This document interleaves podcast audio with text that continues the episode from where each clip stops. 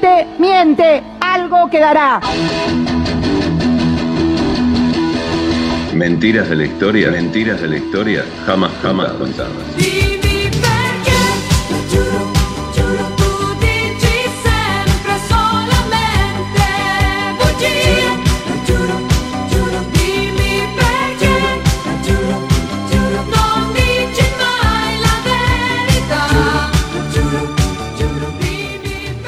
Pocos días atrás en Nápoli, en una de las pocas mesas del bar del profesor, desde donde se puede admirar el fascinante Teatro San Carlo, el Palacio Real y la Plaza del Plebiscito, nos encontramos los tres actores de esta historia.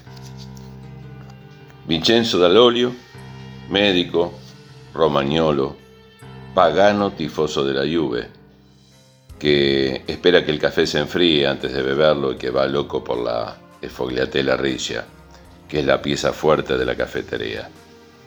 Mario Sigismondi, con un apellido noble que tiene sus orígenes en 1453 en Módena, pero que es nacido en Córdoba, la docta, y un gran estadista de fútbol a quien la ciudad de Nápoles le ha otorgado el reconocimiento de Napolitano Doc, no solo porque es uno de los pocos extranjeros a Nápoles que sabe beber y saborear el espresso napolitano, sino, por si fuese poco, es un maradoniano fanático. Y por último, quien les habla, porteño de Buenos Aires, de origen toscano. Esta vez la discusión no ha pasado por la frase dogmática del filósofo ruso Bakunin, de que el café para ser bueno debe ser negro como la noche, dulce como el amor y caliente como el infierno. Discurso donde Vincenzo sostenía que Bakunin era un racista. Y Mario, que por otra parte sostenía que eso del amor dulce era discutible cuando yo, para no quedarme afuera, argumenté la duda de que cómo era posible que un anarquista como Bakunin hablara del infierno. Ambos me miraron como a un diputado que propone que bajen los sueldos de los diputados. En fin, para no irme por las ramas. Todo empezó cuando el juventino dejó entrever en voz baja, por temor que cualquiera se lo escuchase, no olvidar que estábamos en Nápoles, y tuviese que encomendarse a San Gennaro, que si bien nadie podía dejar de reconocer los méritos de Maradona, sobre todo en el campo de juego, agregó, eso de mejor jugador de la historia, mmm, Pelé ganó tres mundiales y Maradona solo uno. ¿O acaso los presentes, deslizó con sarcasmo, no habíamos oído hablar de un tal Pelé? Se hizo un silencio abrumador. En ese preciso instante que quedará en la historia como el momento en que el cordobés estaba a punto de saborear el último milímetro cúbico de café que restaba en su taza. Le tembló la mano a Mario, como si de repente y sin previo aviso lo hubiese visitado el alemán. Su labio inferior tembló y sus ojos se clavaron en la blasfemia del pagano juventino. Por mi parte me puse blanco y lo único que pensé fue en la contradicción que sería si al Mario le agarraba un ataque y lo tenía que asistir de urgencia quien fuera el provocador del mismo, eh, Vincenzo, que era médico. Entonces, no soy muy afecto a esta palabra, pero entre entonces y había una vez, para iniciar este relato prefiero la primera. Entonces, Mario posó su taza, fuera del plato, sobre el mantel, lo que valió una mirada malhumorada de escenario Rosario Malatesta, propietario y camarero, y según alguno no respetuoso de Lomertá, hombre fiel al clan de don Rafael. Y antes de esbozar su primera palabra, dijo, Escúchame, chomazo. Pipicucu. No entendí lo que quería decir Mario, y menos lo entendió el juventino, pero lo vi tan caliente que no me atreví a preguntar. Y ese fue el apoteótico comienzo. va a ser que te tomaste unos cuantos 32.70 y que estás papudo, ¿no? Yo algo entendía de napolitano, pero esta jerga usada por Mario jamás la había escuchado. Y como si fuese poco, casi como un Friedrich Nietzsche contemporáneo, me digno a escribir este así habló Sigismondi, que nada tiene que envidiar al así habló Zaratustra.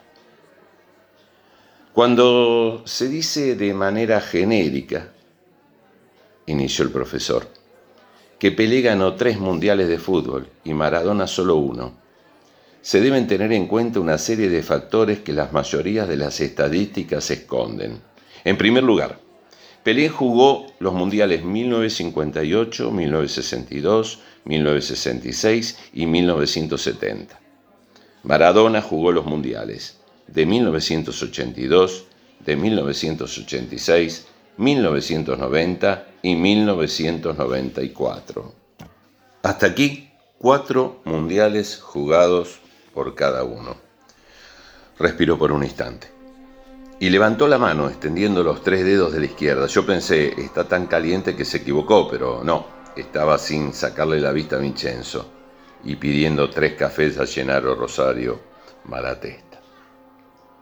Pero si uno analiza un poco más el tema, en 1958 Brasil para ganar el Mundial disputó seis partidos, Austria, Inglaterra, Unión Soviética, Gales, Francia y Suecia, en ese orden, desde el primero a la final. Pero Pelé, en 1958, jugó los cuatro últimos, convirtiendo un gol contra Gales, tres contra Francia en semifinal y dos contra Suecia en la final. Podemos afirmar, sin duda, que Pelé tuvo una participación decisiva en ese trofeo ganado por Brasil, con solo 17 años, 6 goles. En ese momento apareció Gennaro Rosario con los cafés y creo que Vincenzo el Pagano hubiese tenido la intención de pedir un poco de leche fría, pero ante la mirada osca de Malatesta, que no toleraba que arruinaran una obra de arte como lo era el expreso napolitano con el fruto de la vaca, se arrepintió. Mario continuó. En 1962, en el Mundial de Chile, Brasil se coronó otra vez campeón, disputando seis partidos, de los cuales Pelé participó solo en los dos primeros contra México. Un gol y contra Checoslovaquia, faltándole España, Inglaterra, Chile, Checoslovaquia. Es decir, la participación de Pelé en ese mundial fue casi nula y el gran artífice del Brasil campeón no fue Pelé, sino Garrincha. Hizo una pausa teatral, bebió un sorbo de agua, lo que el pagano aprovechó para robarme el azúcar. Pasó a tomar su primer sorbo de café ya frío. En el Mundial de Inglaterra de 1966, reinició el orador, Brasil jugó tres partidos. Contra Bulgaria, convirtió un gol, contra Hungría, Pelé no jugó y Brasil perdió. Y contra Portugal, perdió Brasil 3 a 1 y quedó eliminado sin gol de Pelé. La contribución de Pelé fue pobre. Ese Brasil plagado de buenos jugadores fue un equipo mediocre nomás.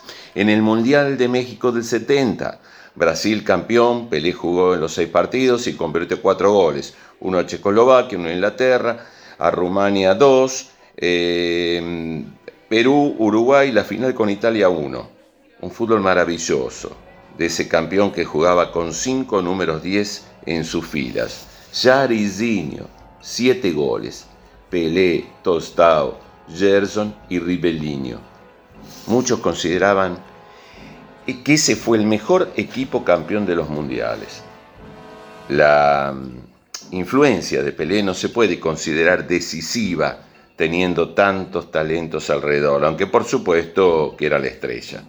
Se detuvo un momento la cátedra de fútbol y los tres nos dimos vuelta disimuladamente para mirar a una morenaza que pasó a nuestro lado con destino de no me verán nunca más. Si uno es estricto, siguió Mario, podríamos argumentar que Pelé entonces ganó e hizo otra pausa digna de Totó en miseria y nobilidad. Dos mundiales.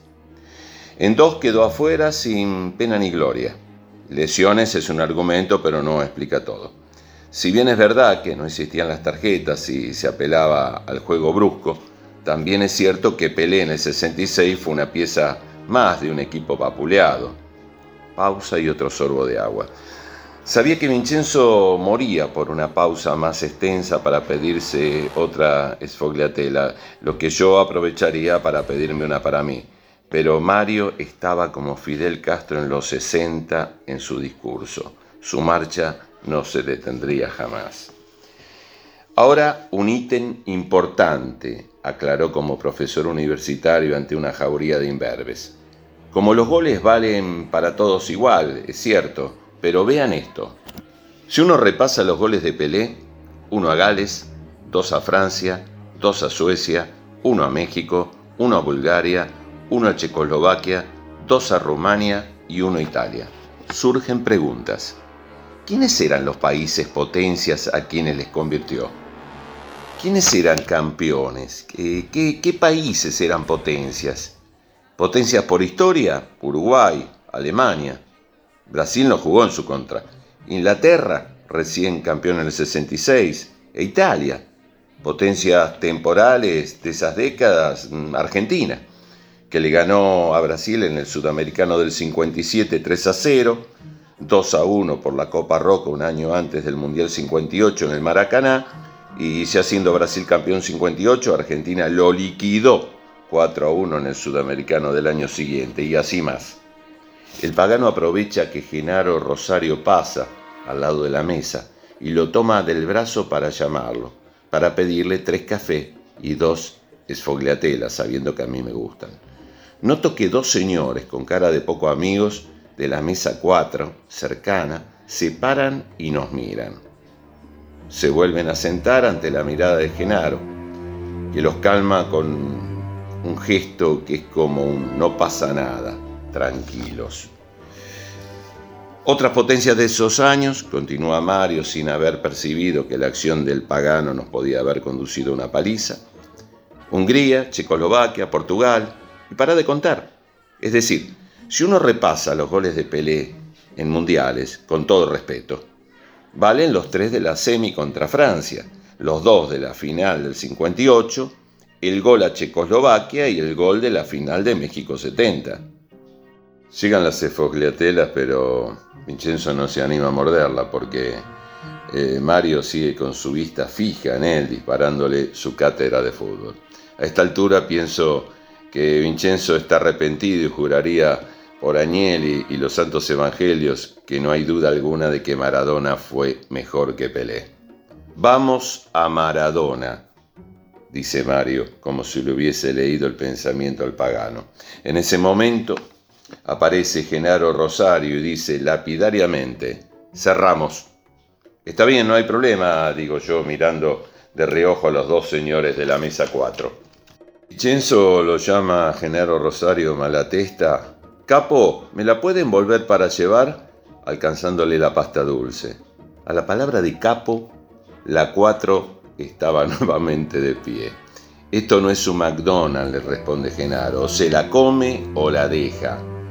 Ragazzi, nos vemos el viernes, dice Mario. Eh, y vas a ver que eso de que el Diego no es mejor que Pelé es un mito de tipos como vos. Vincenzo no puede contestar porque está atorado con la fogliatela. Abrazo, doble beso en la mejilla y cada uno por su lado. Hasta el viernes, que nos encontremos nuevamente en el bar del profesor. Y Marito nos continúe dando clases teológicas sobre Dios bajo un cielo napolitano. Lo nuestro siempre fue una mentira,